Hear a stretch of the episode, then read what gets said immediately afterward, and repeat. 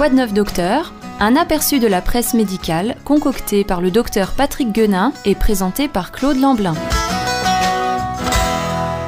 Bonjour Claude. Bonjour Dany. Les enfants et par la même occasion les parents étaient un peu euh, à l'ordre du jour tout au long de ces dernières euh, chroniques. Et puis notamment une euh, série qui est déjà longue sur les enfants et le numérique. Et le docteur Guenin nous propose de partager encore deux articles assez récents, publiés dans le Journal international de médecine, dit, comme vous le savez, le. Jim.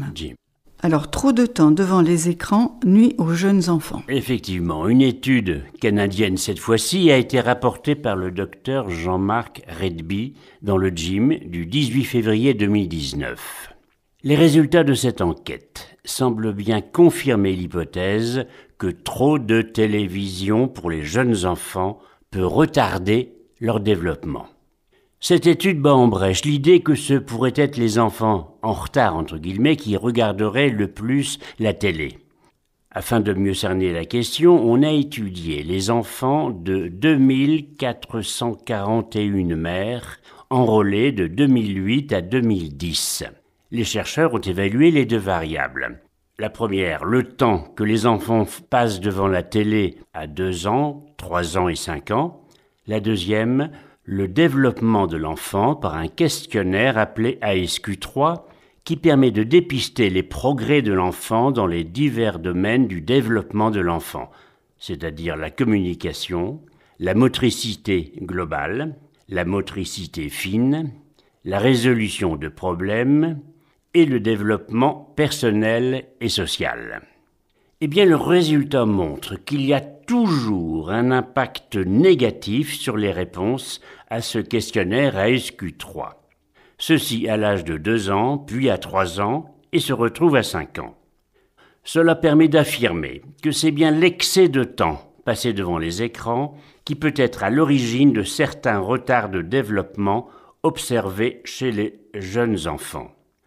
Pendant qu'ils regardent passivement les écrans, les jeunes enfants n'ont pas d'activité cognitive, ni motrice et relationnelle. Grâce à cette étude, on sait que ces retards sont modérés, mais on n'est pas certain qu'ils soient réversibles. Il est donc recommandé de limiter le temps d'exposition des jeunes enfants aux écrans. Il serait sans doute utile de prévoir des plans médias familiaux et d'interagir le plus souvent avec nos enfants lorsqu'ils regardent des écrans. C'est-à-dire un petit peu bannir l'écran qui va servir de nounou. Ben voilà. Que quand on sait plus quoi en faire, on les met devant un écran. L'autre jour, j'étais impressionnée, j'ai vu un, un, papa qui était en vélo et derrière lui, il y avait la petite poussette qu'on voit maintenant de plus en Oui, plus oui. avec un, un petit qui devait avoir dans les deux ans, comme un pacha. Il était installé au fond en train de regarder un écran, en train de regarder. Je me suis dit vraiment, ça devient un petit peu impressionnant. Alors c'est sûr qu'ils sont très sages, mais on se rend compte que ça ne Ah, résout pas tout. Alors c'était donc un article du docteur Jean-Marc Redby dans le, le Gym en ligne paru le 18 février 2019. Alors maintenant, c'est effectivement le souci des parents. Alors la parentalité face au numérique, on sait que c'est pas simple, que ce Oui. soit les parents ou les grands-parents. Oui. Alors pour clore cette série de chroniques concernant les enfants face au numérique, nous résumerons un article du docteur Emmanuel Cusin paru dans le gym du 3 mai 2019. Il rapporte l'essentiel d'une conférence du docteur Stéphane Bloco tenue à Paris le 8 avril 2019. Le docteur Bloco propose des conférences pédagogiques dans les collèges, conférences particulièrement précieuses pour que les ados prennent conscience des dangers réels qui les guettent.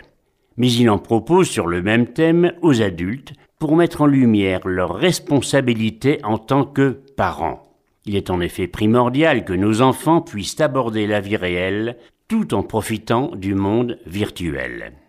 Pour protéger leurs enfants, explique Stéphane Bloco, il est nécessaire que les parents s'intéressent aux outils numériques de leurs enfants, les connaissent et les maîtrisent.